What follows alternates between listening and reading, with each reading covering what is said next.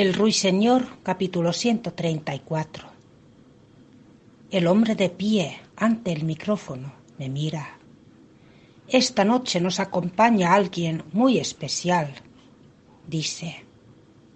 Veo a Julien al fondo de la sala, de pie contra la pared y con los brazos cruzados. Tiene el ceño fruncido. Sin duda se está preguntando por qué razón ha decidido alguien subirme a un estrado.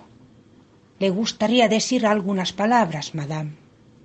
Creo que el hombre del estrado ha tenido que repetirme dos veces la pregunta antes de que la entendiera.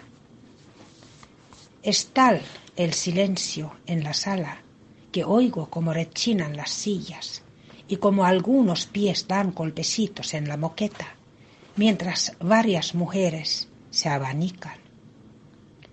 Quiero decir, no, yo no, pero ¿cómo puedo ser tan cobarde? Despacio me pongo de pie y camino hasta el atril Mientras decido lo que voy a decir, miro a mi derecha, a las mujeres mayores sentadas en el estrado y leo sus nombres. Almadora, Elian y Anouk. Me aforro con los dedos al borde del atril. Mi hermana, Isabel, fue una mujer de grandes pasiones digo en voz baja al principio. Todo lo hacía deprisa y sin pisar los frenos. Cuando era pequeña nos preocupábamos por ella constantemente. Siempre estaba escapando de internados, conventos y colegios para señoritas, escabulléndose por ventanas y subiéndose a trenes. Yo pensaba que era una temeraria e irresponsable y hermosa a más no poder. Y durante la guerra usó aquello contra mí. Me contó que se fugaba a París para tener una aventura amorosa y yo la creí. La creí. Después de tantos años es algo que todavía me parte el corazón. Debería haber sabido que no se iba para seguir a un hombre, sino por sus convicciones, con la seguridad de que hacía lo correcto. Cierro los ojos un instante y recuerdo Isabel con Guetán abrazándole, sus ojos posados en mí, brillantes de lágrimas, de amor, y luego cerrando los ojos, diciendo algo que ninguno oímos y exhalando su último suspiro en brazos del hombre que la amaba. Entonces solo vi la tragedia en aquello, pero ahora veo la belleza. Recuerdo cada matiz en aquel momento en el jardín de mi casa, con las ramas del tejo desplegadas sobre nuestras cabezas y el aroma a asmín en el aire. Miro el nombre de la otra etiqueta que tengo en la mano. Sofía Moriaki. Mi preciosa niña que creció hasta convertirse en una mujer fuerte y considerada, que estuvo a mi lado durante casi toda su vida, siempre pendiente, siempre protegiéndome como una gallina clueca. Temerosa, siempre le tuvo algo de miedo al mundo después de lo que vivimos, algo que yo odiaba. Pero si sabía lo que era el amor, mi Sofía, cuando el cáncer vino a buscarla no tuvo miedo. Antes de morir, recuerdo que la tenía cogida de la mano, cerró los ojos y dijo, Tante Isabel, eres tú. No tardaré en reunirme con ellas, con mi hermana y mi hija, Aparto la vista de la etiqueta con el nombre de Sofía y miro de nuevo al público. No les importa verme llorosa.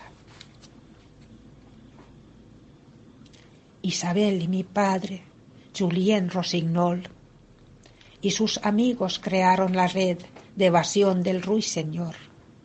Juntos salvaron a más de ciento diecisiete hombres. Tragó saliva despacio. Isabel y yo no hablamos mucho durante la guerra. Se mantuvo alejada para protegerme de los peligros de su trabajo. Así que no supe todo lo que había hecho hasta que volvió de Ravensbrück. Me seco los ojos. Las sillas han dejado de rechinar y nadie golpea el suelo con los pies. El público está en completo silencio y pendiente de mí. Veo a Julien al fondo. Su hermoso rostro se ha convertido de pronto en un tratado sobre el desconcierto. Todo esto es nuevo para él. Por primera vez en su vida entiende que entre los dos hay una brecha en lugar de un puente. Ya no soy simplemente su madre, una extensión de sí mismo. Soy una mujer con una vida propia y no sabe muy bien qué pensar al respecto.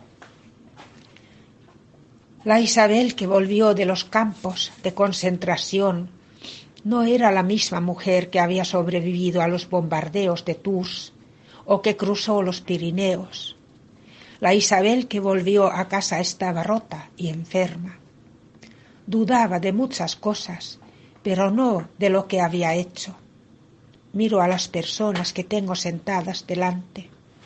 El día antes de morir se sentó a la sombra de un árbol a mi lado.